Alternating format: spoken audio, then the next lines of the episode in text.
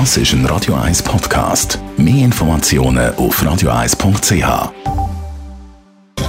Netto, das Radio 1 Wirtschaftsmagazin für Konsumentinnen und Konsumenten, wird Ihnen präsentiert von Blaser Greinicher. Vertrauensvolle Beratung und Verkauf von Immobilien. blasergreinicher.ch Dave Burkhardt. Angestellte in der Schweiz dürften auch im nächsten Jahr nicht in Genuss von mehr Lohn kommen. Das zeigt eine Lohnumfrage von der Konjunkturforschungsstelle von der ETH Zürich KOF, die die NZZ am Sonntag darüber berichtet hat. Laut Umfrage planen die Unternehmen zwar Lohnerhöhungen von 2%, wegen der Teuerung bleibt vielen Angestellten unterm Strich aber nichts. Übernachtungen in den Hütten vom Schweizerischen Alpenclub SAC sollen teurer werden. Grund dafür sei, dass von den rund 150 SAC-Hütten nur gerade ein Dutzend rentabel sei und Gewinn abwerfe, berichtet der Tagesanzeiger. Darum ermuntere der Zentralverband seine 110 Sektionen, die Preise anzuheben und flexibler zu gestalten.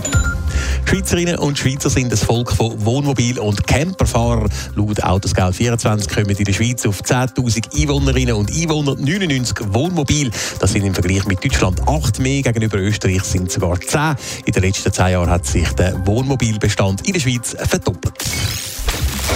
Bald fünf Monate ist es her, seit die UBS Credit Suisse übernommen hat und ab heute beschäftigt die Übernahme auch das Zürcher Handelsgericht. Dave Burkhardt. Ja, heute soll die erste Klage im Zusammenhang mit der Übernahme von der Credit Suisse durch die UBS beim Zürcher Handelsgericht eingereicht werden. Das bestätigt der Schweizerische Anlegerschutzverband gegenüber der Financial Times. Der Anlegerschutzverband vertritt Aktionärinnen und Aktionäre, die wegen der CS-Übernahme durch die UBS erhebliche Verluste erlitten haben, wo die CS-Aktie nach der Übernahme auf 75 Rappen abgestürzt ist. Mittlerweile stehen fast 1000 Anleger hinter dieser Klage. Es sind primär Privatanleger aus der Schweiz. Ziel der Klage sind Entschädigungen für die Anlegerinnen und Anleger. Die erste Klage im Zusammenhang mit der CS-Übernahme durch UBS soll also heute eingereicht werden. Es dürfte aber nicht die letzte sein.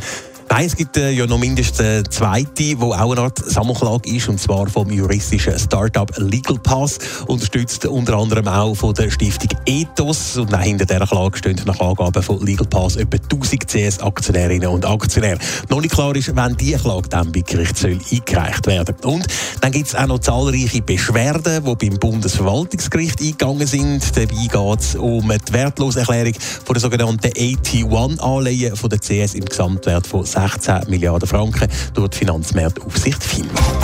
Netto, das Radio 1 Wirtschaftsmagazin für Konsumentinnen und Konsumenten.